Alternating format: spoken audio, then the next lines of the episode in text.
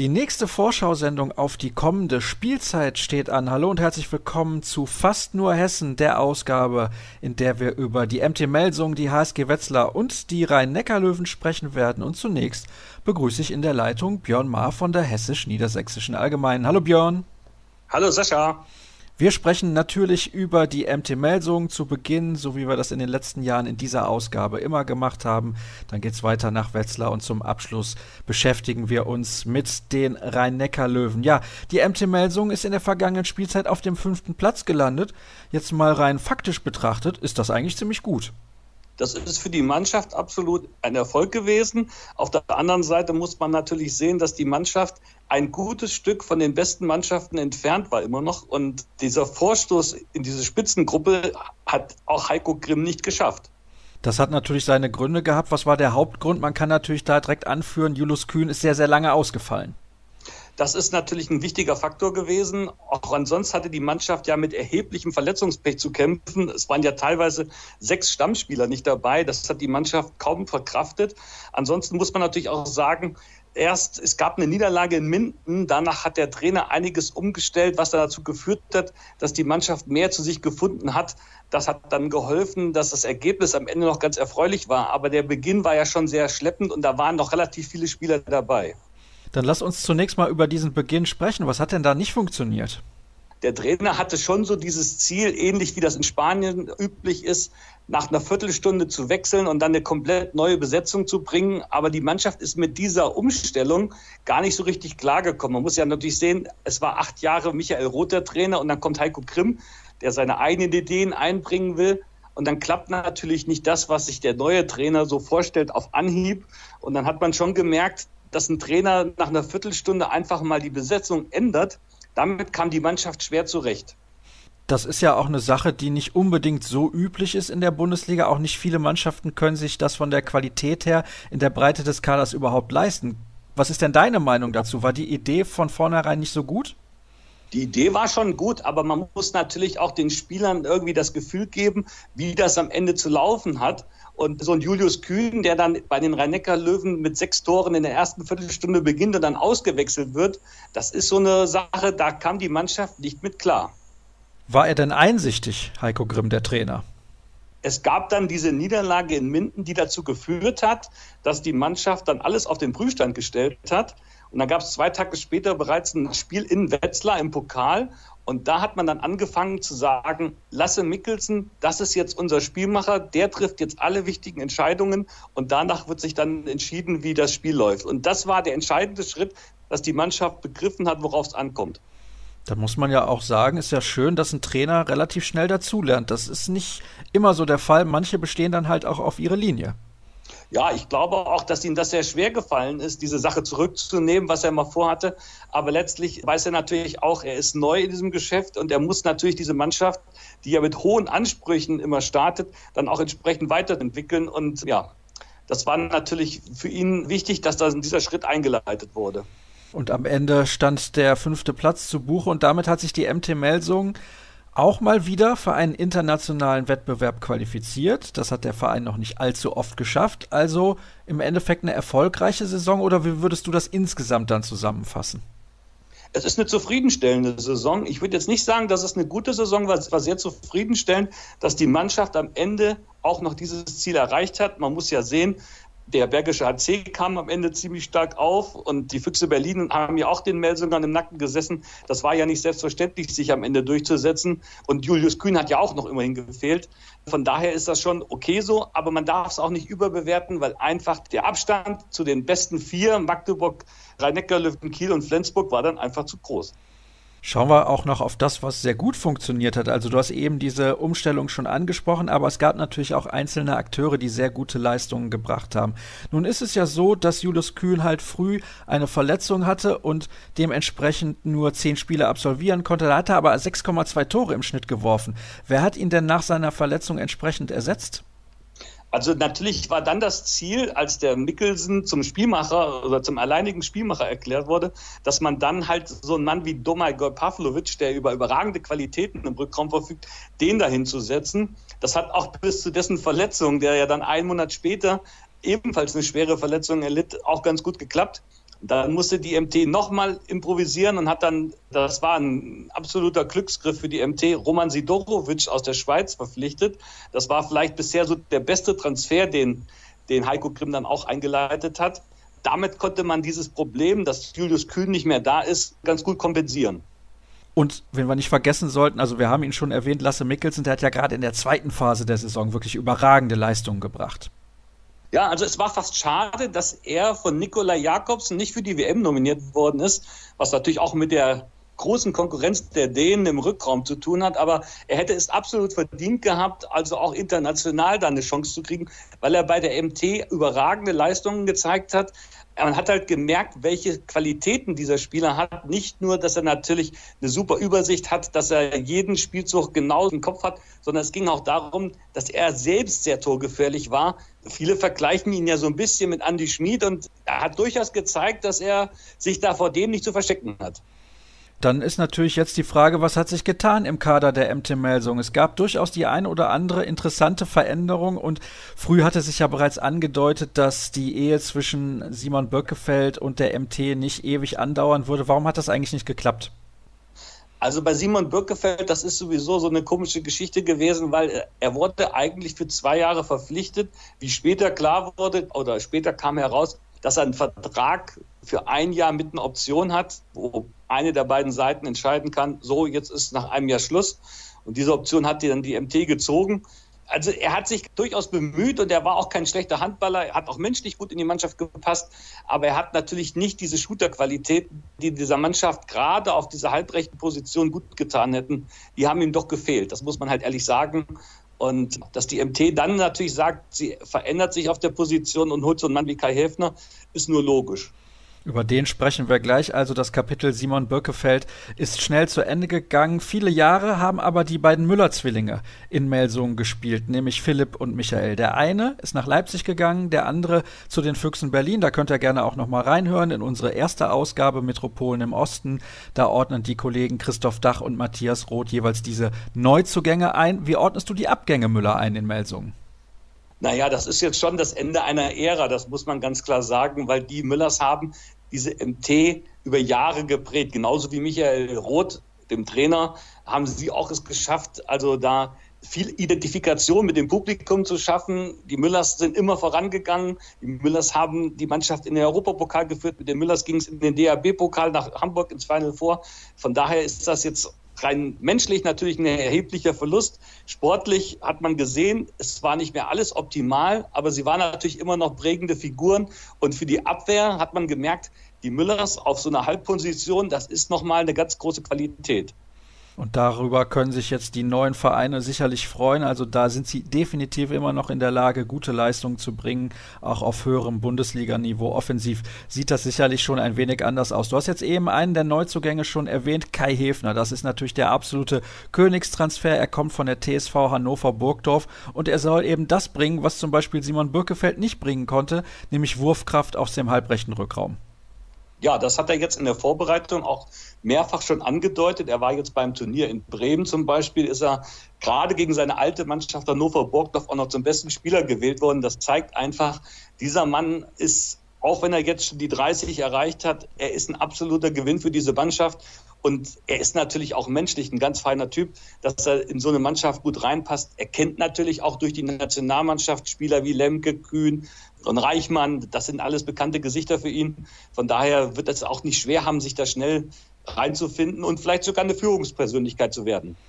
Davon gehe ich schwer aus, wenn man auch seine Qualitäten auf der Platte kennt. Und du hast es gerade angesprochen, menschlich auch ein sehr, sehr feiner Kerl. Ihm zur Seite gestellt im halbrechten Rückraum wird Stefan Salger. Der kommt von den Eulen aus Ludwigshafen, war zuvor beim TVB Stuttgart aktiv. Er war nur ein Jahr bei den Eulen und hat sich dann entschieden, jetzt eben diesen Schritt nach Melsung zu gehen. Wie findest du diese Kombination dann insgesamt? Also ich glaube, da sind sie ganz solide aufgestellt. Ich mache mir nur ein bisschen Sorgen, weil beide doch einigermaßen verletzungsanfällig sind. Ja, Stefan Seig hat natürlich auch schon eine Leidensgeschichte hinter sich. Der hat sich dann nicht so weiterentwickelt, wie man das vielleicht in jungen Jahren bei ihm so erwartet hat. Ne, als Junioren-Nationalspieler galt er bestimmt als einer der ganz großen Bundesliga-Hoffnungen. Und das hat er bisher noch nicht erreicht, dass er jetzt da voll angekommen ist. Zum Ende der vergangenen Saison muss man natürlich auch sagen, dass er bei den Eulen Ludwigshafen schon gezeigt hat, was in ihm steckt. Und wenn man die Vorbereitung der MT jetzt betrachtet hat, Kai Heffner ist im Positionsangriff gesetzt, aber in der Abwehr hat Heiko Grimm es geschafft, Stefan Seiger eine Position in der Mitte der Abwehr zu geben, das kann er durchaus mit viel Leben ausfüllen. Er ist dann zwar vielleicht nur die Alternative zu einem Felix Danner oder zu einem Finn Lemke, aber er ist aufgrund seiner Größe, 2,7 Meter, sieben, durchaus für die Abwehr schon mal ein großer Gewinn.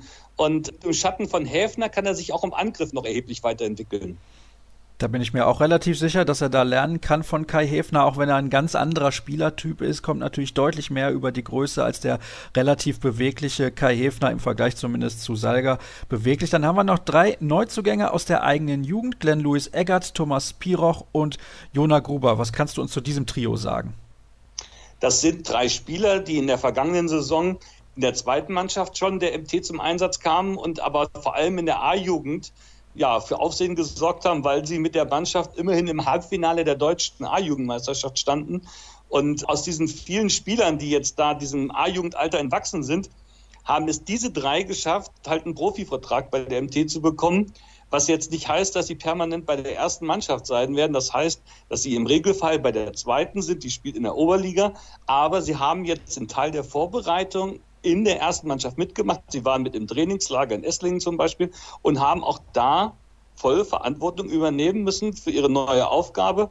Und es kann durchaus sein, dass so ein Glenn Louis Eckert als dritter Torwart schnell mal die Chance bekommt, dass er mitfahren darf zum Auswärtsspiel, weil ein Spieler vielleicht angeschlagen ist, ein Johann Sjöstrand oder ein Dembolsa Simic können ja auch mal verletzt sein. Und dann kriegt er vielleicht eine Chance. Bei den anderen beiden, die von Haus aus im Rückraum eingesetzt werden könnten, muss man mal abwarten, was sie da für eine Rolle bekommen werden. Man merkt aber schon, die MT ist sehr bemüht, auch Spieler aus den eigenen Reihen einzubauen. Also wenn ich jetzt auch Dimitri Ignatov gesehen habe bei der Juniorenweltmeisterschaft in Spanien, klar, da ist die deutsche Mannschaft relativ früh ausgeschieden, aber ich fand ihn auf der Rechtsaußenposition schon sehr stark und er ist eine echte Alternative zu Tobi Reichmann. Er hat in der vergangenen Saison natürlich deutlich weniger Spielanteile bekommen als Tobias Reichmann, was jetzt aber auch keine Überraschung ist. Aber es gab dieses Spiel in Leipzig, wo Tobias Reichmann kurzfristig ausgefallen ist. Da hat Dimitri Ignatov diesen Part hervorragend ausgefüllt, hat sechs Tore gemacht. Deswegen merkt man schon, dieser Junge ist ein großes Talent und darauf sollte man durchaus setzen. Ja, jetzt schaue ich nochmal gerade in den letzten sechs Jahren zweimal Sechster, einmal Vierter, zweimal Siebter und letzte Saison Fünfter. Was sind denn jetzt nun die Ziele der MT in der kommenden Spielzeit? Also offiziell sagt die MT oder sagen die MT-Verantwortlichen Platz 1 bis 5 die Spieler selbst, so hört man das, wären mit Platz 5 nicht mehr zufrieden, sondern die wollen schon weiter nach vorne. Die wollen vorne angreifen. Die wissen auch, dass es schwer wird, eine Mannschaft wie Kiel oder Flensburg gefährlich zu werden, aber die wollen dann doch gucken, dass sie nah an die Champions League-Plätze herankommen. Muss man sagen, ist natürlich, was den Spielplan angeht, ein bisschen ungünstig gelaufen für die MT zum Auftrag direkt zu Hause gegen den Meister aus Flensburg. Ja, das ist natürlich aber auch eine Chance für die Mannschaft, denn am ersten Spieltag wissen auch die Flensburger noch nicht, wo sie stehen. Von daher und ein Heimspiel gegen Flensburg, das ist durchaus mal eine Aufgabe, die diese MT mit diesen Ansprüchen auch durchaus erfolgreich gestalten kann. Besser als ein Spiel in Flensburg vielleicht. Ja, davon ist auf jeden Fall auszugehen. Dann schauen wir mal auf die mögliche erste Sieben. Nebojsa Simic im Tor ist auf jeden Fall gesetzt und Johann Schöstrand definitiv da die Nummer zwei. Und wir wissen ja alle, im kommenden Sommer wird dann Silvio Heinevetter von den Füchsen Berlin die MT verstärken. Das ist aktuell aber noch kein Thema. Und dann haben wir im Rückraum eine Achse, wie ich finde, die sich absolut sehen lassen kann mit Julius Kühn, mit Lasse Mikkelsen und Kai Hefner. Und dann haben wir auf den Außenpositionen auch starke Leute Bundesliga erfahren. Da weiß ich nicht, da kannst du mir jetzt sagen, wie es aussieht. In dem Kampf um die Linksaußenposition zwischen Michael Allendorf und Yves Kunkel, rechtsaußen sicherlich Tobias Reichmann gesetzt und am Kreis dann als erste Alternative offensiv Marino Maric. Ja, was glaubst du denn auf Linksaußen? Allendorf oder Kunkel? Also Kunkel ist natürlich der Mann für die Zukunft. Michael Allendorf ist jetzt einer der beiden dienstältesten Spieler neben Felix Danner der hat jetzt auch in der Vorbereitung gezeigt, dass er sich nicht einfach da als Nummer zwei zufrieden geben wird. Dem muss man durchaus auf der Rechnung haben. Von daher wird das eine sehr spannende Frage, wie das Heiko Grimm, der Trainer, löst. Denn Michael Allendorf ist trotz seiner jetzt über 30, ist er durchaus in der Lage, da viele Akzente zu setzen. Ich würde gerne mit dir noch ganz kurz über die Kreisläuferposition sprechen. Wenn er fit ist, finde ich, ist gerade offensiv Marino Maric einer der besten Kreisläufer, den die Liga überhaupt zu bieten hat. Er hat jetzt aber in der vergangenen Spielzeit elf Partien verpasst. Wie sieht es aktuell da bei ihm aus? Und könntest du dir vorstellen, dass es ein wenig dünn besetzt ist da auf der Kreisläuferposition bei der MT? Die MC hat da einiges verändert. Also bisher ist man ja davon ausgegangen, Felix Danner, Marino Maric, die beiden teilen sich diese Aufgabe. Heiko Grimm hat das jetzt ein bisschen verändert. Das liegt aber auch mit seiner Spielauffassung zusammen. Er versucht jetzt natürlich mehr Druck über den erweiterten Gegenstoß auszuüben. Das heißt, dass Finn Lemke und Felix Danner den schnellen Gegenstoß mitlaufen. Und sobald die Mannschaft im Positionsangriff gefordert ist, gehen Danner und Lemke raus und dafür kommt dann nicht unbedingt direkt ein Marino Maric, manchmal eben auch ein Tim Schneider, der ja von Haus aus Rückraumspieler ist, aber jetzt in dieser Saison durchaus als Kreisläufer bei der MT Akzente setzen soll. Oh, das wird auf jeden Fall spannend zu beobachten sein. Also ich habe es gerade schon gesagt, für mich hat Maric offensiv herausragende Qualitäten und wir hoffen natürlich, dass er in dieser Saison gesund bleibt. Dann kommen wir zu deiner Prognose. Du warst ja, würde ich sagen, in unserem Gespräch bislang relativ positiv gestimmt, was die MT in der kommenden Saison angeht. Wo wird es denn hingehen? Entscheidend wird sein, ob es die Mannschaft dieses Motto 60 Minuten Vollgas mit Leben ausfüllen kann. Daran, also an dieser Aufgabe, die sich die MT ja schon vor einigen Jahren gestellt hat, scheitert sie jetzt immer mal wieder. Und auch in der Vorbereitung gab es diese Spiele, dass halt mal so fünf bis zehn Minuten drin sind, wo die Mannschaft nicht das abgerufen hat, was man von ihr erwartet, was auch dem Trainer Heiko Grimm sehr viel Kopfzerbrechen bereitet, weil, also er sagt selbst, einer Mannschaft wie Kiel würde das nicht passieren, dass eine Mannschaft bei zehn Minuten also Aussetzer hat. Das wird entscheidend sein für die weitere Entwicklung dieser Mannschaft. Wenn sie das schafft, diese Phasen im Spiel, wo es nicht so läuft, relativ gering zu halten, dann kann sie ganz weit kommen und dann spielt sie vielleicht auch unter zwei oder drei mit, weil sie einfach es jetzt geschafft hat, so eine Stimmung im Team zu erreichen, die sehr, sehr positiv ist. Das heißt, du traust der Mannschaft das durchaus zu die Mannschaft ist ja jetzt, wenn man mal sich die Kader ansieht, so gut aufgestellt wie noch nie eine Mannschaft der Melsunger zuvor. Also da muss man jetzt auch den Spielern, die vorher da waren, jetzt irgendwie nicht an den Karren fahren. Es ist einfach so, dass diese Mannschaft, so wie sie zusammengestellt ist, so eine starke Mannschaft hatte die MT noch nie. Das heißt, in der Platzierung kannst du dich gerne festlegen, Björn. Also ich traue der Mannschaft zu, Platz 3 zu erreichen. Wunderbar. Dann soll es das gewesen sein, was die MT Melsung angeht und was Nordhessen angeht. Nach einer kurzen Pause wandern wir weiter nach Mittelhessen zur HSG Wetzlar. Von den Nordhessen kommen wir zu den Mittelhessen. Die HSG Wetzlar ist jetzt unser Thema im zweiten Teil der heutigen Ausgabe. Fast nur Hessen. Das mag ich ja, diese Spitznamen für die Vereine oder auch für Sportler beispielsweise. Arne, kennst du zum Beispiel den Leimener? Ja, Bobble.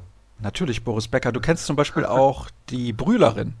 Ja, Steffi Graf. Und ich hätte noch den Merdinger im Angebot. Jetzt bin ich sehr gespannt. Merdinger? Jan Ulrich? Ja, natürlich. Also er merkt, er kennt sich absolut aus. Arne Wohlfahrt ehemals bei der Wetzlarer Neuen Zeitung. Was ist denn da los? Tja, was ist los? Ich habe mich beruflich verändert gehe einen neuen Weg, bin nicht mehr bei der Wetzlarer Neuen Zeitung. Aber heute darf ich zum letzten Mal nochmal über die HSG Wetzlar sprechen. Ich freue mich sehr darüber. Ja, und ich freue mich überhaupt nicht, weil es das letzte Mal ist. Das passt mir eigentlich gar nicht. Der Fußball hat dich abgeworben. Wie kann das denn bitte sein? Ja, manchmal spielt das Leben kuriose Dinge und es gab ein Angebot aus dem Fußball. Ich bin jetzt Geschäftsführer, also zweiter Geschäftsführer beim Fußballregionalligisten TSV Steinbach-Heiger. Eine spannende Aufgabe in Mittelhessen und was natürlich wehtut, ist, dass es kein Handball ist, sondern Fußball. Aber auch der Fußball hat seine Reize, jeder weiß das. Und das ist ein schöner Job bislang, macht Spaß. Trotzdem werde ich den Handball natürlich vermissen. Ja, das wollte ich gerade sagen, denn du hast dich sehr lange um Handball gekümmert, du hast auch früher Handball gespielt, also ist nicht irgendeine Sportart für dich. Ja, Handball hat mein Leben bestimmt. Ne? Ich habe mit fünf, sechs Jahren angefangen, Handball zu spielen, solange es die Knochen zugelassen haben und der Beruf mir die Möglichkeit oder die zeitlichen Möglichkeiten gegeben hat, habe ich selbst Handball gespielt. Dann habe ich eben währenddessen schon viel über Handball berichtet, über die HSG Wetzlar, zuletzt dann auch intensiv über die deutsche Handballnationalmannschaft. Das war eine schöne Zeit und wie gesagt, ich glaube, es wird mir fehlen. Und du wirst sicherlich auch den Hörern von Kreis abfehlen als Experte. Deswegen freue ich mich, dass du dich nochmal bereit erklärt hast, heute mit dabei zu sein. Ich kann es nur nochmal betonen, mir tut es sehr leid. Ich finde es sehr, sehr schade. Einer der kompetentesten und sympathischsten Kollegen wird uns also in Zukunft nicht mehr zur Verfügung stehen. Lass uns sprechen über das, was die HSG Wetzlar in der vergangenen Saison geleistet hat. Platz 10 ist doch wunderbar. Ja, kann man so sagen. Also es war eine schwierige Saison für die HSG. Gerade im ersten Teil der Runde gab es viele Verletzungen von wichtigen Spielern. Joao Ferras hat sich gleich in der Vorbereitung verletzt. Christian Björnsen war dann verletzt. Tibor Ivanisevic im Tor war verletzt. Das sind wichtige Spieler gewesen.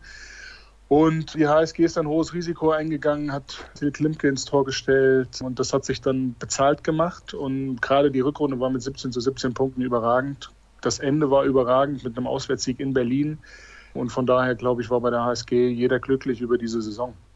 Das hat mir übrigens auch Kai Wandschneider gesagt, mit dem ich letzte Woche nochmal telefoniert habe. Hinten raus waren sie mit der Leistung extrem zufrieden und die Platzierung ist für Wetzlarer Verhältnisse top.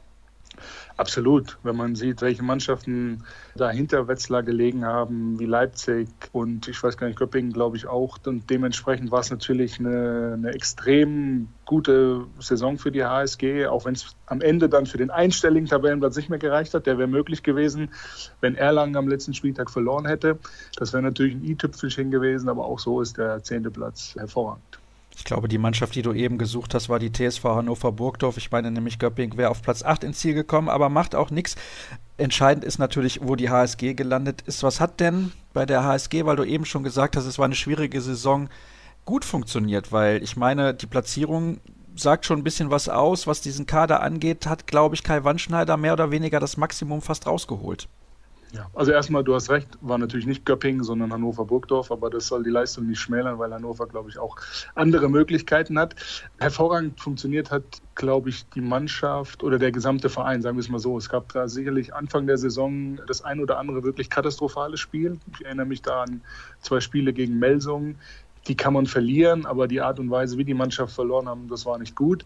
Und die sind aber komplett ruhig geblieben. Also da gab es überhaupt keine Diskussionen, die manchmal dann bei Vereinen aufkommen, wo es nicht läuft, sondern die sind komplett ruhig geblieben. Da hat einer dem anderen vertraut und dementsprechend hat sich das dann auch bezahlt gemacht. Jeder, der das Arbeiten von Kai Wandschneider in den vergangenen Jahren intensiv verfolgt hat, weiß, dass immer dann, wenn er eine Mannschaft länger zur Verfügung hat, dass er immer diese Mannschaft nach vorne bringt. Und das hat er auch in der Saison wieder geschafft. Es gibt Beispiele wie Nils Torbrücke, der hat Anfang der Saison große Schwierigkeiten gehabt. Der war am Ende der Saison richtig wertvoll für diese Mannschaft. Till Klimke, das war sicherlich der Newcomer schlechthin, der dann am Ende der Saison sogar Nationalmannschaft gespielt hat. Der ist ins kalte Wasser geworfen worden. Das hat man sich getraut. Das hat sich der Torwarttrainer Jasmin Kamcic getraut, der gesagt hat, ich traue ihm das zu. Und als Tibor Ivanisevic nämlich dann am Anfang der Saison lange verletzt ausfiel und das hat sich auch bezahlt gemacht. Also Till Klimke hat eine sensationelle Entwicklung genommen und hat dieser Mannschaft schon extrem viel geholfen. Und das sind sicherlich die Dinge, die diese Mannschaft stark gemacht haben. Und imponierend war dann gerade im zweiten Saisonverlauf auch die Defensivstärke. Also die Abwehr hat richtig gut funktioniert und dementsprechend hat man eine ganz ruhige Saison dann in Wetzlar erlebt. Wir dürfen nämlich auch nicht vergessen, die HSG hatte im vergangenen Sommer zwei hochkarätige Abgänge zu verzeichnen. Janik Kohlbacher ist zu den Rhein-Neckar-Löwen gegangen und Benjamin Buric zur SG Flensburg-Handewitt. Und was die bei ihren neuen Vereinen jeweils geleistet haben, das wissen wir ja mittlerweile. Und dass sie ein wertvoller Bestandteil der HSG-Mannschaft waren, wissen wir auch. Das ist ja ganz klar. Aber die konnte man einigermaßen ersetzen, eben durch die Leistungsexplosion von Till Klimke und dann auch hinterher der Entwicklung von Nils Torbrügge, vor allem auch in der Defensive, wie ich finde. Also auf jeden Fall eine gute Saison. Aber es gibt natürlich dann auch Sachen, die nicht so funktioniert haben. Es hat am Anfang schon ein bisschen gedauert, bis die Mannschaft sich gefunden hatte. Ja, wie gesagt, das, das lässt sich aber erklären. Du hast es angesprochen, ein Buric und ein Kohlbacher, das sind nicht zwei Spieler, die gegangen sind, sondern das sind zwei Juwelen, die weggegangen sind. Das waren zwei Leistungsträger. Benjamin Buric war sensationell gut im Tor. Janik Kohlbacher brauchen wir nicht darüber zu reden, was der dann auch für eine Entwicklung bei den Rhein-Neckar-Löwen genommen hat. Das hat einfach nochmal bestätigt, wie gut dieser Spieler ist und wie wichtig er für die HSG war. Die waren nicht eins zu eins zu ersetzen und dementsprechend hat es gedauert. Und wenn dann in so eine Phase, gerade am Anfang der Saison, wo sich so eine Mannschaft neu finden muss, dann auch eben noch schwerwiegende Verletzungen kommen, dann ist klar, dass da der Motor noch stottert. Und Ich habe ihn eben angesprochen, Joao Ferras, der sich auch früh verletzt hatte, der kam überhaupt nicht mehr in die Spur. Also das war zum Beispiel die große Enttäuschung der vergangenen Saison. Dieser Spieler, der schon richtig gute Leistungen gezeigt hatte in den Jahren zuvor, der war in vielen Partien Totalausfall und dementsprechend war Stefan Chavo auf halb rechts der einzige Spieler, den man da ruhigen Gewissens spielen lassen konnte und der wenig Unterstützung eben von Ferras hatte und dementsprechend viel Verantwortung getragen hat. Das hat er gut gemacht, aber das hat er eben auch nicht konstant über eine ganze Saison abrufen können. Viele Spiele hat er gut gemacht, aber es gab dann eben auch das eine oder andere schwächere Spiel. Und wenn dann Chavo nicht funktioniert hat, war die rechte Seite eben einfach eine Problemzone im Rückraum. Und das waren sicherlich die Dinge, die, die nicht so gepasst haben. Aber insgesamt hat sich die Mannschaft dann spätestens ab Oktober, November schon wirklich gut stabilisiert, als dann die Verletzten nach und nach zurückkamen. Und dementsprechend lief es dann auch. Ist Chavo eigentlich das nächste Juwel aus Wetzlar, was dann den Verein verlassen wird? Sein Vertrag läuft im kommenden Sommer aus. Ich kann mir beim besten Willen nicht vorstellen, dass es da nicht schon jede Menge Interessenten gibt? Schwierig zu sagen. Er ist natürlich Linkshänder im rechten Rückraum. Das ist natürlich einfach nochmal so ein, so ein Etikett, was so ein Spieler trägt, das ihn noch wertvoller macht. Von daher wird es, glaube ich, schwer, ihn zu halten. Wenn er aber vernünftig ist, wird er vielleicht sagen, okay, ich bleibe wenigstens noch mal eine Saison bei der HSG, weil er einfach, wie ich es eben gesagt habe, schon noch seine Schwankungen hat und die kann er dann vielleicht am besten ausbügeln, wenn er weiterhin viel Spielpraxis hat. Wenn er jetzt zu einem größeren Verein geht, wo er vielleicht die Nummer zwei auf dieser Position erst einmal wäre, dann sitzt er häufiger vielleicht auf der Bank. Aber das sind Spekulationen. Ich weiß nicht, ob er ein Angebot von anderen Vereinen schon vorliegen hat, ob er vielleicht sich vorstellen kann, nochmal in Wetzlar zu bleiben. Sicherlich wird es eine, eine schwierige Sache, ihn davon zu überzeugen, weil er bestimmt begehrt ist. Aber das werden die nächsten Wochen dann zeigen. Er gehört aktuell aber definitiv noch nicht zu den Abgängen, mit denen wir uns jetzt beschäftigen werden. Da stehen eher so Namen auf der Liste, wo ich sage, ja, damit kann die HSG Wetzlar zurechtkommen, insbesondere im Vergleich zu den Vorjahren. Alexander Herrmann ist zum VfL Gummersbach gegangen. Er hatte auch immer wieder so Verletzungsprobleme und ich glaube, das hat ihn auch daran gehindert, sein volles Potenzial in Wetzlar auszuschöpfen. Ja, was er kann, hat er in der vergangenen Saison beispielsweise im Auswärtsspiel in Leipzig gezeigt. Hat er, glaube ich, 12 oder 13 Tore geworfen. Aber er ist immer wieder von Verletzungen zurückgeworfen worden. Also es gab kaum mal mehrere Monate, wo er konstant bei der Mannschaft sein konnte. Immer wieder mal Muskelprobleme. Dann hat er sich bei der Nationalmannschaft in der WM-Vorbereitung verletzt. Das hat ihn immer wieder zurückgeworfen und hat es ihm einfach auch schwer gemacht, in Wetzlar richtig anzukommen. Und ich hatte immer das Gefühl, dass er sich nicht so wohl fühlt und dass einfach er immer noch ein bisschen wie so ein Fremdkörper war, weil er einfach viele, viele Wochen mit Reha-Maßnahmen verbracht hat. Und er kann was, er ist ein dynamischer Spieler, hat, glaube ich, auch jetzt in Gummersbach eine ganz gute Vorbereitung gespielt. Aber für die HSG Wetzlar ist das jetzt nicht der große Verlust. Dann steht auch auf der Liste Maximilian Lux, der zu Eintracht Hagen geht. Der hat im Prinzip in Wetzlar keine wirkliche Rolle gespielt. Er kam, als Christian Jörnsen verletzt war und sich dann mit Lars Weisgerber auch noch der zweite Rechtsaußen verletzt hat. Und er hat dann für zwei, drei Spiele Rechtsaußen richtig geholfen, weil er einfach als gelernter Rechtsaußen dort Akzente gesetzt hat, beispielsweise beim wichtigen Auswärtssieg in Gummersbach. Aber es war klar, als Björnsen zurückkam und als Weißgerber dann im Jahr 2019 wieder da war, dass er die Nummer drei auf rechts außen ist. Und dementsprechend hat er auch nur noch wenig Einsatzzeit in der verbleibenden Saison gehabt. Janis Schwedkowski, müssen wir über den überhaupt große Worte verlieren? Nein, das war U23-Torwart, hat kurz mal auf der Bank gesessen und ein paar wenige Einsatzminuten gehabt, als Tibor Ivanisevic verletzt war. Aber dann kam ja auch Nikola Marinovic für zwei, drei Monate und dementsprechend war Svetkowski dann wieder nur U23-Torwart, also dementsprechend für die erste Mannschaft der HSG kein Verlust.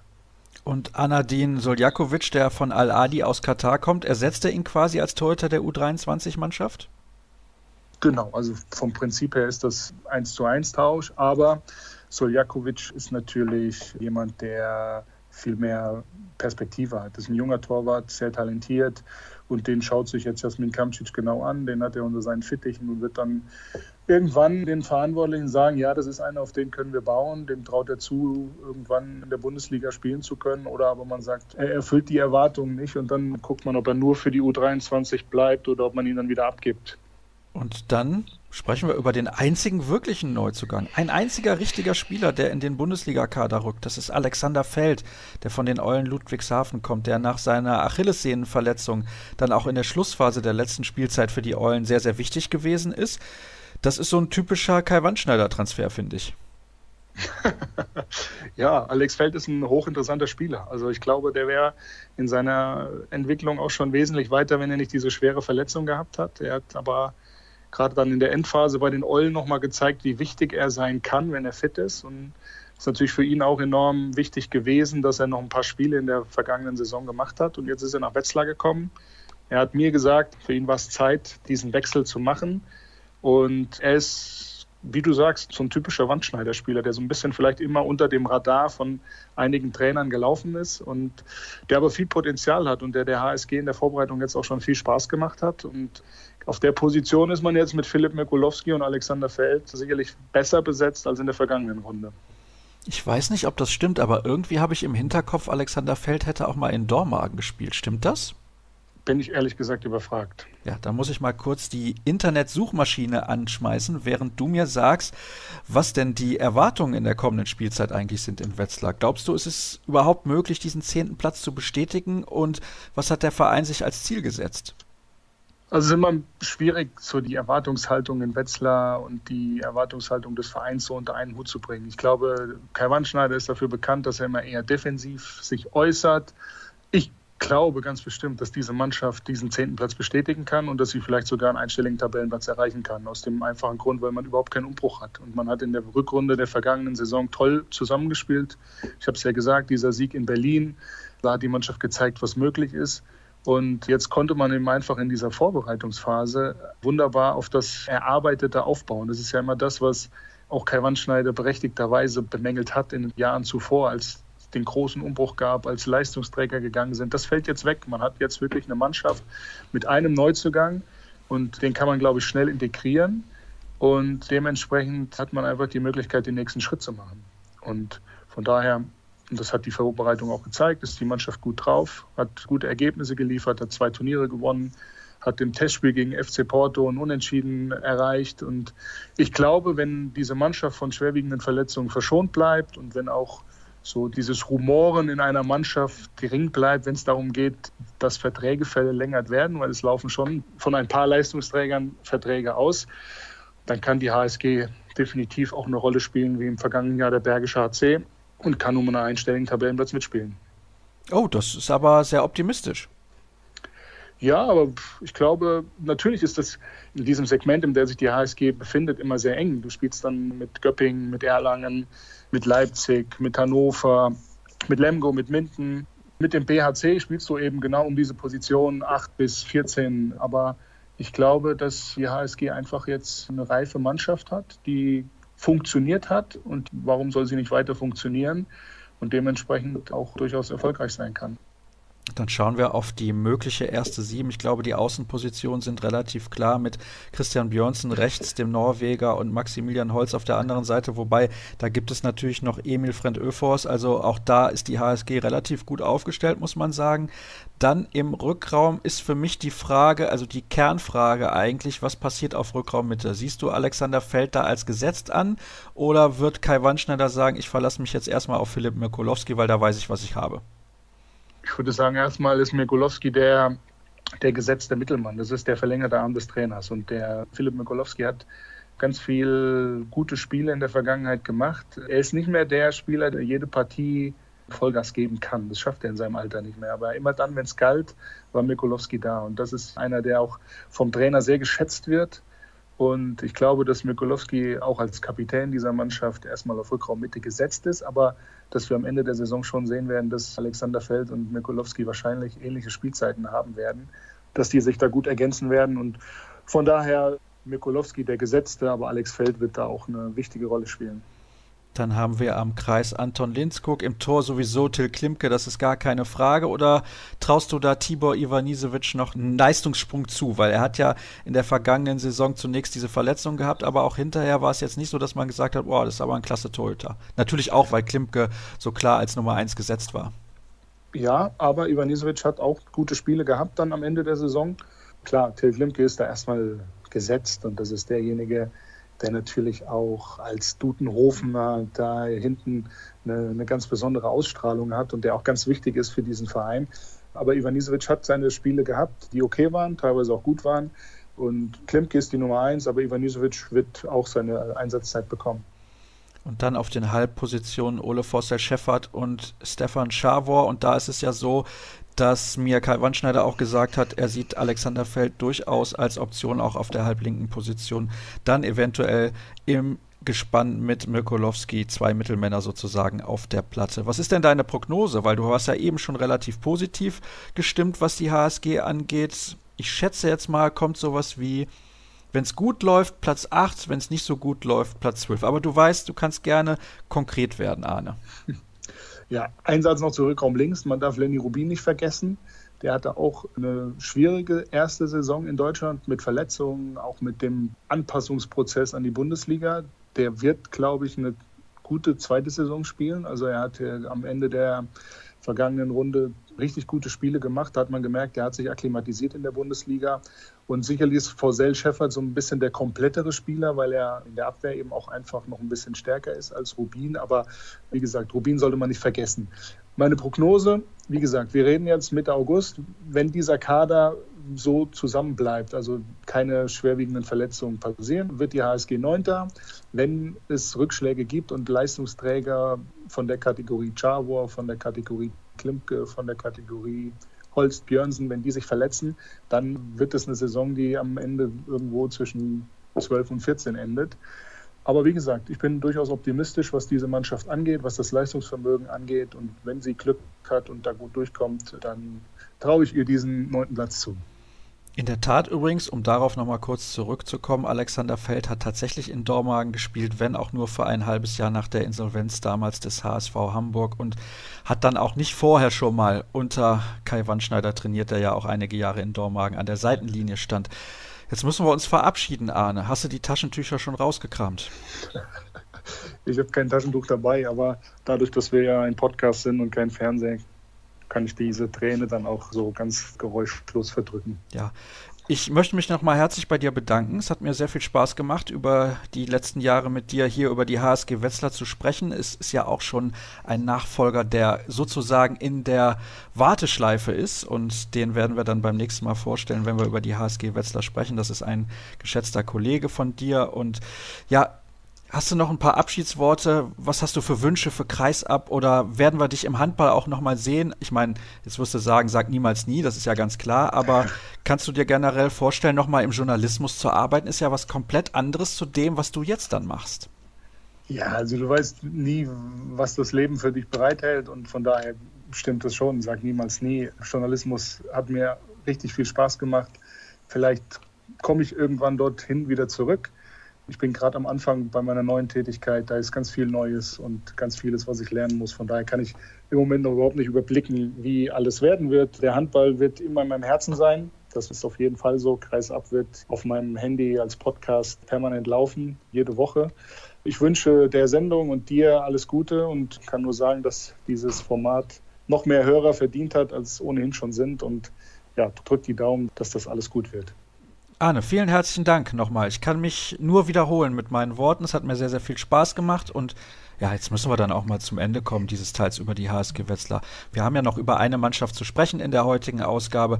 Das sind die Rhein-Neckar-Löwen und über die diskutieren wir dann gleich zusammen mit dem Kollegen Marc Stever-Mühr nach einer kurzen Pause. Eine Mannschaft gibt es noch zu besprechen in der heutigen Ausgabe unserer Saisonvorschau Fast nur Hessen und ich begrüße den Kollegen Marc Stevermühr vom Mannheimer Morgen. Hallo Marc. Ja, hallo Sascha, ich grüße dich. Eben haben wir ja schon gesprochen über die MT Melsung und die HSG Wetzlar. Jetzt klopfen wir ganz oben an in der Tabelle der DKB Handball Bundesliga, hätte ich beinahe gesagt. Habe ich gesagt. Passiert dir das auch noch manchmal? Also dieser Sponsorenwechsel, da muss man sich erst ein bisschen dran gewöhnen, ne? Ja, also bei Google gebe ich noch immer DKB HBL ein. Also, aber man kommt Gott sei Dank auch auf Liqui Moly HBL dann. Ja. Also Da merken wir es schon. Es ist ein bisschen schwierig auszusprechen, also da müssen ja. wir uns wirklich noch dran gewöhnen. Aber wir sprechen ja jetzt Gott sei Dank nicht über irgendwelche Sponsoren, sondern wir sprechen über die Rhein-Neckar-Löwen. Nach fünf Jahren mit drei Vizemeisterschaften und zweimal dem Meistertitel ist es in der vergangenen Spielzeit nur in Anführungsstrichen der vierte Platz geworden. Warum?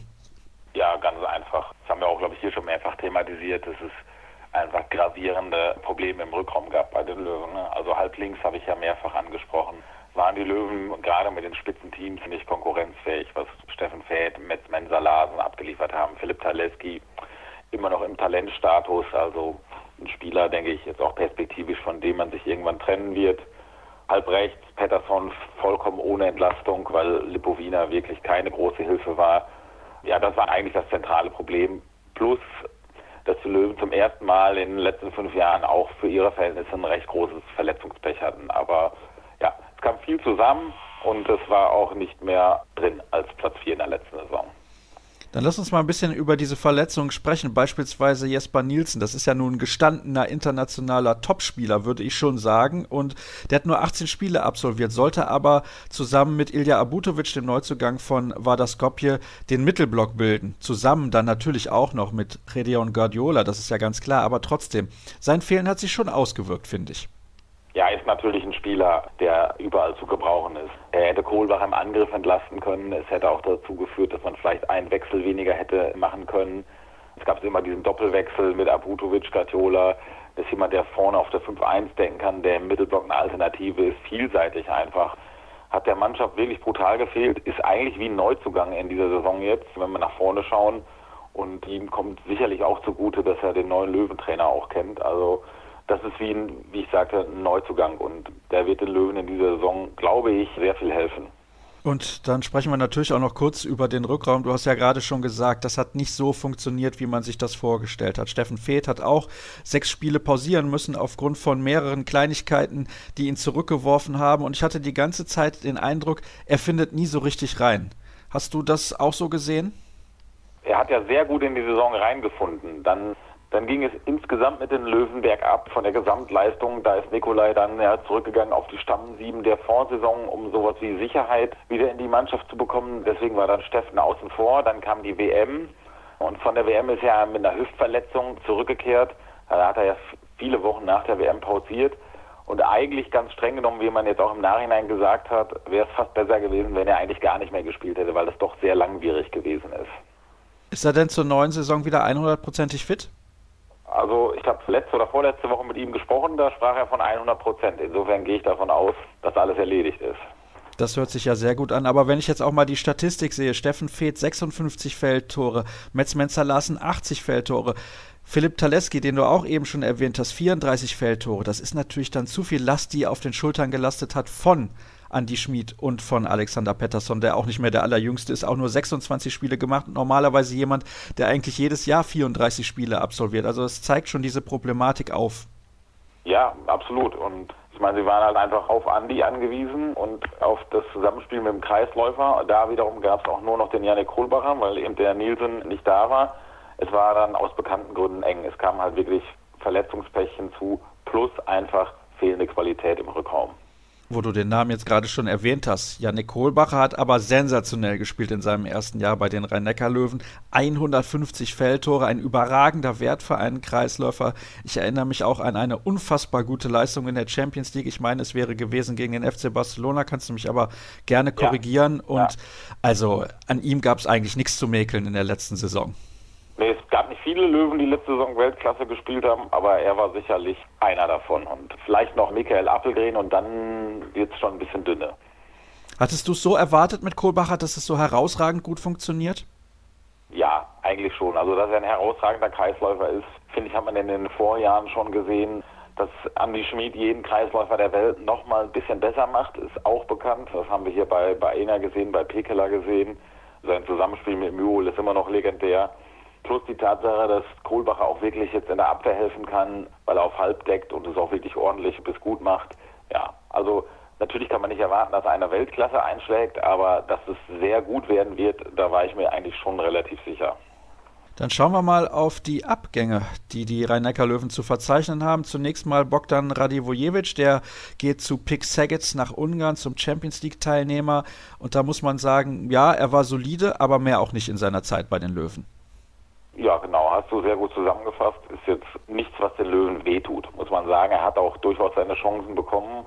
Und wie ich finde, ist er im Abschluss doch recht schwach gewesen. Wobei man das hat mich dann schon gewundert. Die WM war relativ gut von ihm. Die war zwar von den Serben nicht gut, aber von ihm war sie gut. Aber unterm Strich muss man einfach sagen, in den zwei Löwenjahren, wenn er denn gespielt hat, war er immer wieder dafür gut, ein paar Gegenstöße oder Freiwürfe wegzulassen. Das war eigentlich nicht gut genug für die Ansprüche der Löwen.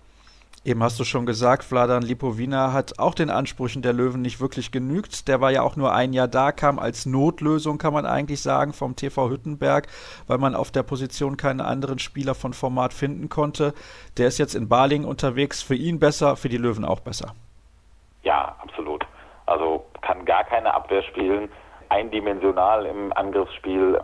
Man muss sehr viel für ihn spielen und dann muss er auch einen guten Tag erwischen, damit es mal läuft und den hat er selten gehabt schmerzt also auch nicht der Abgang, muss man ehrlich so sagen. Schmerzt denn der Abgang von Gudjon Valo Sigurdsson? Äh, wenn man sieht, wer dafür als Ersatz geholt worden ist, finde ich, dass der Abgang auch nicht schmerzt. Ja? Also ich glaube auch, dass insgesamt, wenn man nicht nur das Sportliche sieht, ich will Uwe und Goggi jetzt gar nicht sportlich vergleichen, das ist in etwa ein Niveau, wobei ich Uwe noch ein Stück vor ihm eigentlich sehe, muss ich wirklich sagen. Oder ja, nicht eigentlich, ich sehe Uwe vor Goggi sportlich, aber Uwe wird auch in der Kabine für die Energie in dieser Mannschaft einen unglaublichen Wert haben. Also da hat man sich verbessert dann. Und wenn man sieht, er ist ja auch einige Jahre jünger, ist er auch mit fast 33 Jahren oder ist schon 33? Nee, er wird demnächst 33, so ist es korrekt ein Mann für die Zukunft im Vergleich zu Gudjon Wallo Sigurdsson. Also die sportliche Klasse von Uwe Gensheimer, die steht sowieso komplett außer Frage und du hast ja gerade schon angesprochen, er hat sicherlich auch eine wichtige Wirkung innerhalb der Mannschaft, was Motivation angeht, was auch Präsenz angeht und so weiter. Und er kommt zurück nach drei Jahren bei Paris Saint-Germain. Da hat er es verpasst, den großen Titel zu gewinnen, den er gewinnen wollte, nämlich die Champions League. Aber ich denke trotzdem, er wird nach wie vor bis in die Haarspitzen motiviert sein. Das ist gar keine Frage. Ja, also natürlich ist er bis in die Haarspitzen motiviert. Er hat zwar bei den Löwen seinen Lebenstraum Deutsche Meisterschaft erfüllt, aber den Pokalsieg, da war er ja nicht dabei. Ich weiß nicht, ich glaube, er war jetzt acht, neun Mal beim Final Four und hat es nicht gewonnen. Also die Motivation gibt es auf jeden Fall noch, ja. Und wenn man ihn sieht, wie er das hier angegangen ist, auch. Ich habe gestern mit ihm darüber noch gesprochen, wie das für ihn war, in die Mannschaft zu kommen, in einen Verein zu kommen, den er sehr, sehr, sehr gut kennt. Aber trotzdem ist er einer, der drei Jahre weg war und neuer ist. Und er hat sich schon am Anfang so ein bisschen zurückgenommen und auch geguckt, welche Dynamik sich in dieser Gruppe entwickelt, aber es war halt eben auch klar, dass er relativ schnell hier wieder in eine Rolle auch innerhalb der Mannschaft hineingehört oder wächst, die in Richtung Führung geht. Das war vollkommen klar und wie gesagt, das wird den Löwen sehr, sehr, sehr, sehr viel helfen. Nicht nur sportlich, sondern auch innerhalb der Mannschaft. Um das nochmal klarzustellen für alle, die das nicht mitbekommen haben, er ist aber nicht wieder der Kapitän der Löwen. Nee, erst nicht. Die Löwen haben sich dafür entschieden, eine Dreierkombination zu machen. Also Uwe war es ja vorher, dann war es Andi. Und in meinen Augen hat es Andi sehr gut gemacht. Auf dem Feld war er ja sowieso immer der Chef, alleine aufgrund seiner Position und seiner Weltklasse. Jetzt hat man ein Dreiergespann genommen, weil einfach die Vielfalt an Aufgaben, die wir alle gar nicht sehen, aber was die Löwen auch an drumherum machen, Sponsoren, Termine, Autogrammstunden, Kindertraining, Vereine besuchen, Schulen besuchen, blieb oft dann an einem Kapitän hängen. Das ist jetzt durch diese Dreiergespann ein bisschen aufgeteilt. Grundsätzlich finde ich, ist dieses Kapitänsthema, also ich kann jetzt so für die Löwen sprechen, immer ein bisschen überhöht worden, finde ich, weil ich glaube, dass man Mannschaftskapitän braucht in der Mannschaft, wo, wo es ein, zwei, drei Erfahrene gibt und sonst viele Junge. Da muss es klar sein, wer der Chef ist, aber wer bei den Rhein-Neckar-Löwen spielt, der kennt seine Rolle. Also ich glaube, dass man das Thema gar nicht überhöhen sollte. Wer teilt sich jetzt dieses Amt?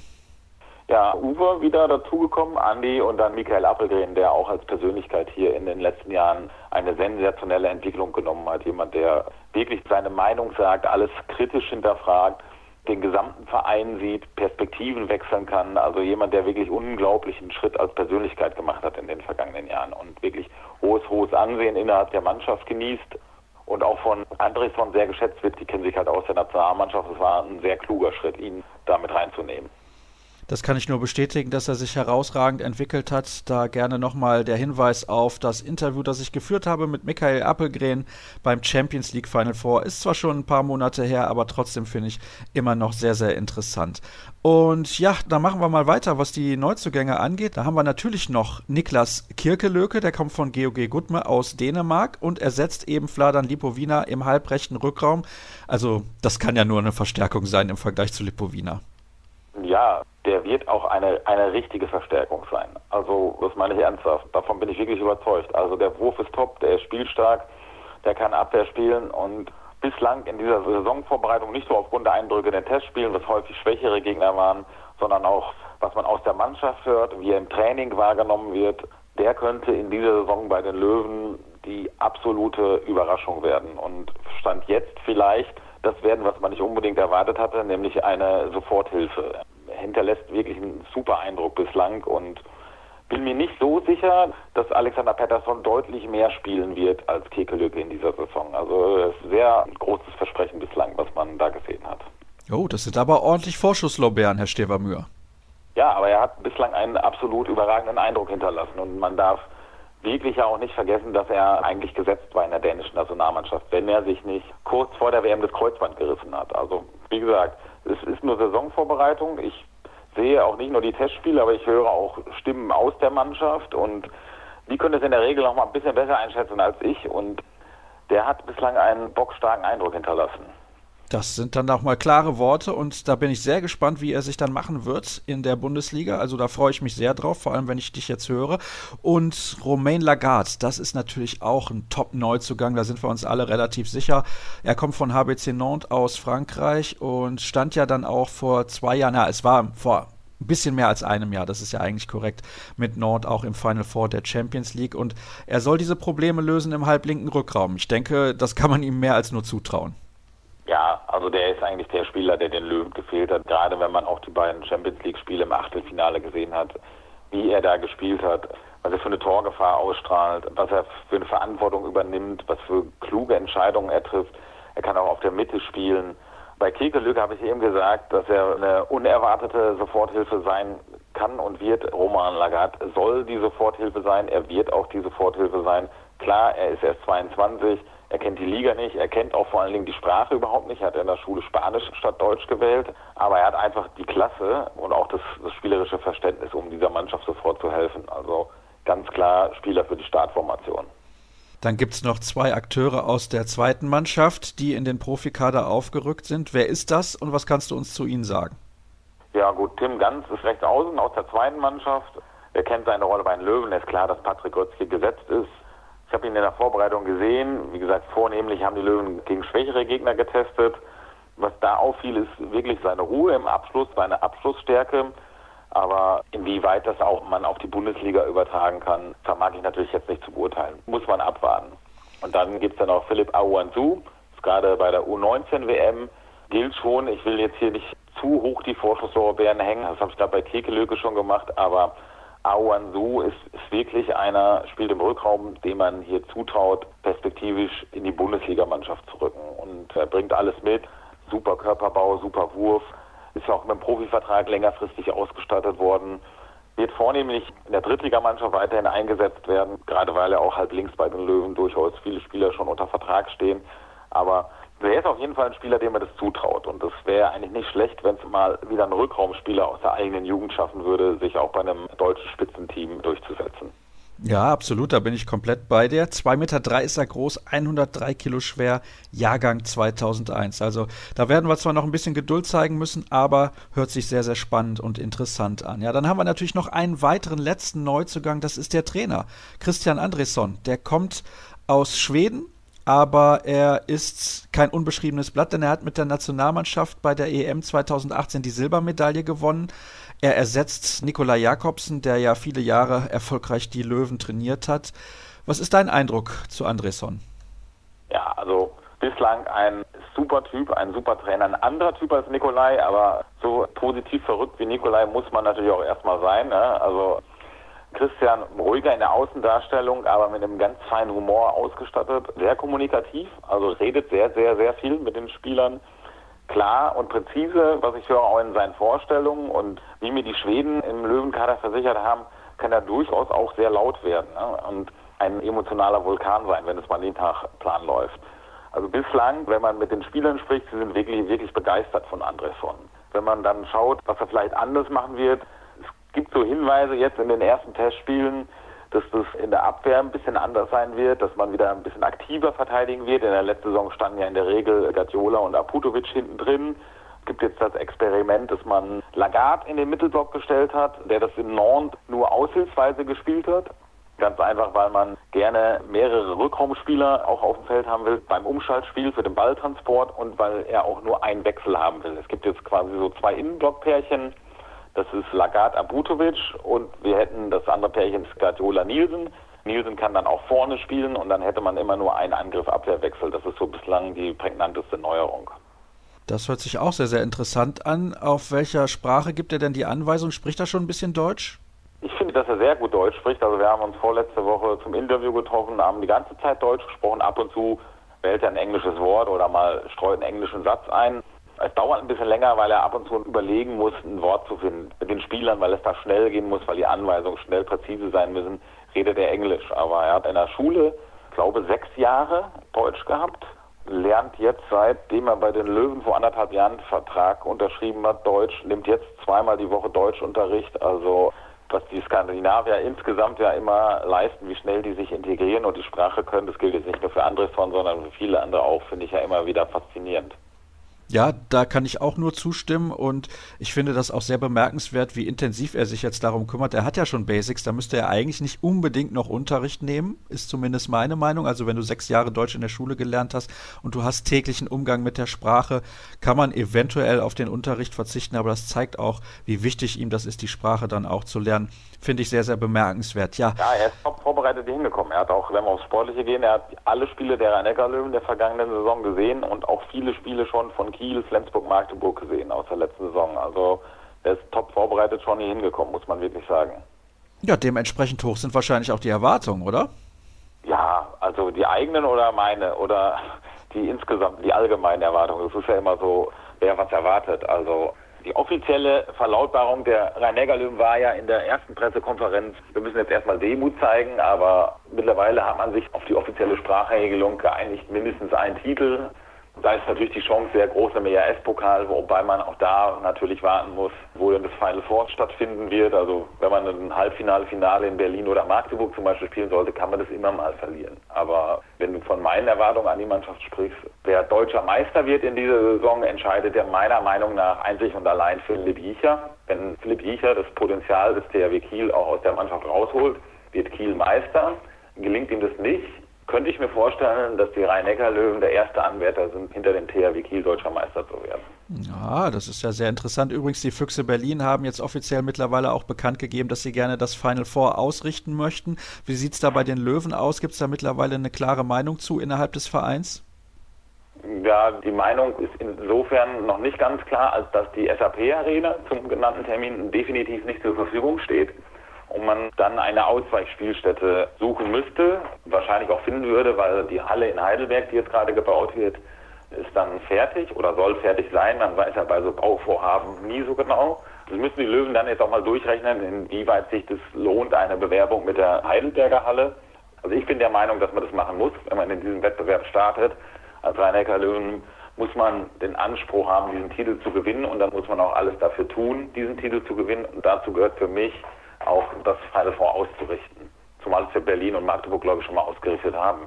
Ja, absolut. Ich glaube, die Füchse haben es sogar schon zweimal ausgerichtet und Magdeburg 2018. Und deswegen würde ich mich auch darüber freuen, wenn das in Heidelberg stattfindet. Soll eine sehr schöne Stadt sein, in der ich noch nicht gewesen bin. Von daher Rhein-Neckar-Löwen macht mal und EHF stimmt mal bitte zu. Aber gut, ist natürlich kein Wunschkonzert. Allerdings hast du eine Sache schon gerade erwähnt, nämlich den Namen Philipp Piecher. Und du hast auch gesagt, wenn das nicht so zu 100 Prozent funktioniert, kannst du dir vorstellen, dass die Rhein-Neckar-Löwen Meister werden. Was glaubst du denn? Weil ich finde, es hat sich massiv ausgewirkt auf die Saison des THW Kiel im vergangenen Jahr, dass sie nicht in der Champions League gespielt haben. Wie gut tut das vielleicht auch mal den Rhein-Neckar-Löwen, ein Jahr nicht diese massive Zusatzbelastung zu haben? Ja, also ich glaube, dass trotzdem jeder gerne in der Champions League gespielt hätte von den Löwen. Das sagen zumindest die Spieler und auch Andres und Wenn man jetzt wiederum die Kieler fragt in der letzten Saison, also die sagen, es war mal ganz nett, wirklich, das zitiert nur noch auf ein Halbjahr, wenn der ERF-Pokal dann richtig beginnt, ist ja die Taktung ähnlich. Es war mal ganz nett, die Pause zu haben. Wir können natürlich das, das Gegenbeispiel heranziehen. Flensburg Champions League gespielt und ist trotzdem mit vier Minuspunkten Meister geworden. Ich glaube, dass es auf jeden Fall auch mit Blick auf den Spielplan der Löwen Vorteil sein wird. Die Löwen haben sehr, sehr, sehr, sehr, sehr viele Auswärtsspiele in der Hinrunde, vor allen Dingen sehr, sehr viel schwere. Sie spielen in Berlin, sie spielen in Flensburg, sie spielen in Magdeburg, sie spielen in Melsungen. Da können sie sich natürlich jetzt schon darauf fokussieren, weil sie einfach diese Zusatzbelastung nicht haben. Könnte ein Vorteil sein. Schauen wir auf die erste sieben, bevor wir zu deiner Prognose kommen. Im Tor vielleicht mit einem kleinen Vorsprung Michael Appelgren, aber eigentlich gibt es da zwei Nummer 1 Torhüter, also eine 1a, eine 1b, wie früher ja. bei der deutschen Fußballnationalmannschaft. Dann haben wir auf den Außenpositionen Uwe Gensheimer links und Patrick Krötzky rechts. Im Rückraum mit Sicherheit auf der Spielmacherposition Andi Schmid und am Kreis Janik Kohlbacher. Das ist klar. Was glaubst du, wer wird sich auf den beiden Halbpositionen jeweils durchsetzen? Du hast eben ja schon so geschwärmt von Niklas Kirkelöke. Also da glaubst du wahrscheinlich, er wird sich gegen Alexander Pettersson auf Dauer durchsetzen und im halblinken Rückraum, wie sieht es da aus? Also halb links bin ich mir sicher, dass Lagarde anfangen wird und halb rechts. Ich glaube, dass man mit Kirkelöke vielleicht sogar jetzt startet. In Friesenheim ist das erste Spiel oder Ludwigshafen. Man kann aber auch mit Pettersson starten. Ich glaube einfach nur, dass auf der Position die Anteile nicht mehr so eindeutig verteilt sein werden, wie es in den vergangenen Jahren immer der Fall war. Also ich glaube, wir werden da in einem Bereich 50-50 wirklich kommen. Ja? Und da muss man dann sagen, wenn der Kekelöge das schafft, und ich träume das zu, und viele, viele andere trauen ihm das auch zu, dann ist das ein, ein absoluter Glücksgriff. Ja? Und die bisherigen Eindrücke, wie ich gesagt habe, hinterlassen oder geben Anlass zur Hoffnung. Ja, dann bin ich jetzt sehr gespannt auf deine Prognose. Da mag ich es ja gerne konkret. Schieß mal los, Marc. Ja, wie ich eben gesagt habe, Philipp Giecher entscheidet, wer deutscher Meister wird. Holt er das Potenzial raus aus dem THW Kiel, wird Kiel Meister gelingt mir das nicht, wären die Löwen deutscher Meister, sonst wären die Löwen Zweiter. Vielen herzlichen Dank, das war wie immer sehr, sehr aufschlussreich und damit sind wir am Ende der heutigen Ausgabe. Fast nur Hessen angelangt. Alle weiteren Infos gibt es wie immer auf facebook.com slash kreisab, bei twitter at kreisab.de sowie bei Instagram unter dem Hashtag und Accountnamen kreisab und dann hören wir uns in zwei Tagen wieder zur nächsten Vorschau. Bis dann, macht's gut. Tschüss.